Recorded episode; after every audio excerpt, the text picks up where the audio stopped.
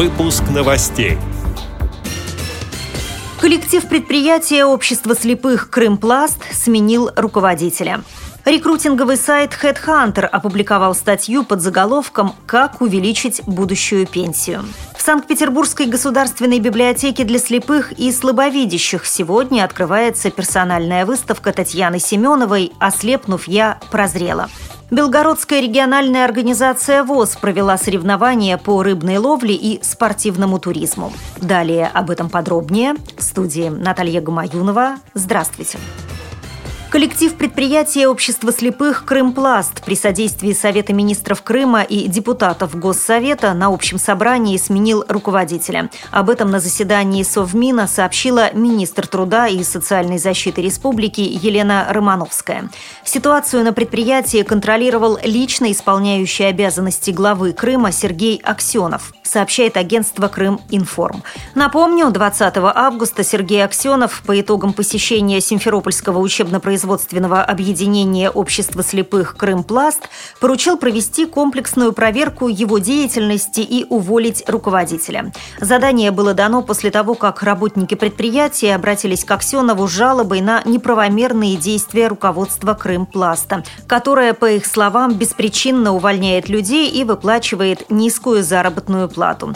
Также рабочие заявили, что специально к приезду Аксенова из Белогорского и Джанкойского районов привезли инвалидов инвалидов, которые не имеют никакого отношения к предприятию, чтобы создать массовку. После этого представители Министерства труда и социальной защиты республики при участии депутатов Госсовета Крыма начали проверку финансово-хозяйственной деятельности организации.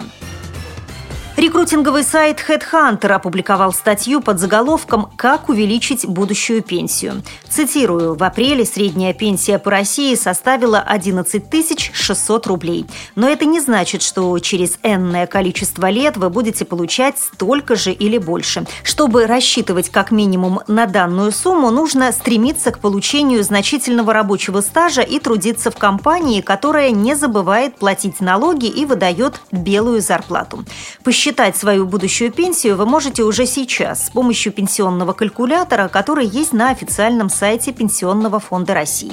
И если сумма, которую он показал, не устраивает вас, то стоит задуматься о других способах обеспечения себя в старости. Полностью с материалом можно познакомиться на сайте hh.ru.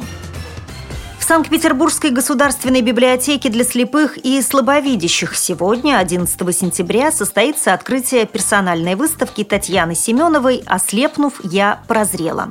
Автор представит публике вязаные картины. Для их создания Татьяна Семенова изобрела азбуку цвета.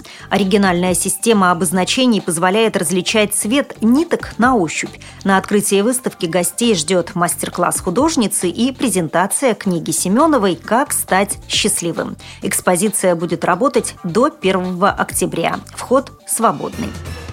Белгородская региональная организация Всероссийского общества слепых провела состязания по рыбной ловле и спортивному туризму среди инвалидов по зрению. Соревнования длились три дня. В них участвовали 80 спортсменов из 10 местных организаций ВОЗ.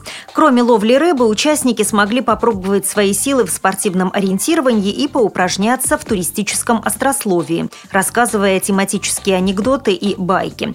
Также конкурсанты прошли полосу препятствий, включая включающую преодоление водной преграды на параллельных канатах, установку палатки, укладку рюкзака и разжигание костра. О соревнованиях рассказывает председатель Белгородской региональной организации ВОЗ Николай Поклад. То, что он, так сказать, мы совершенствуем его и усложняем саму э, структуру проведения и, соответственно, команды, их и опыт, и профессионализм в этом отношении повышается. Поэтому Конечно же, уровень, который сегодня э, проведения соревнований, довольно высокий. Ну, проводили мы совместно это с Управлением по физической культуре и спорту области нашей. Проводили на базе отдыха санатория Красная Поляна. То есть там было предоставлено, мы в палатках не жили, а жили в летних домиках и питались в столовой. Это мы исключили из туризма. А дисциплина сама соревновательная – ну, она проходила, конечно же, на природе, на воздухе. По результатам этого туристического многоборья первое место заняла команда Старого Оскола, второе – Борисовки, а третье – Валуик. С этими и другими новостями вы можете познакомиться на сайте Радио ВОЗ. Мы будем рады рассказать о событиях в вашем регионе. Пишите нам по адресу новости собака ру. Всего доброго и до встречи!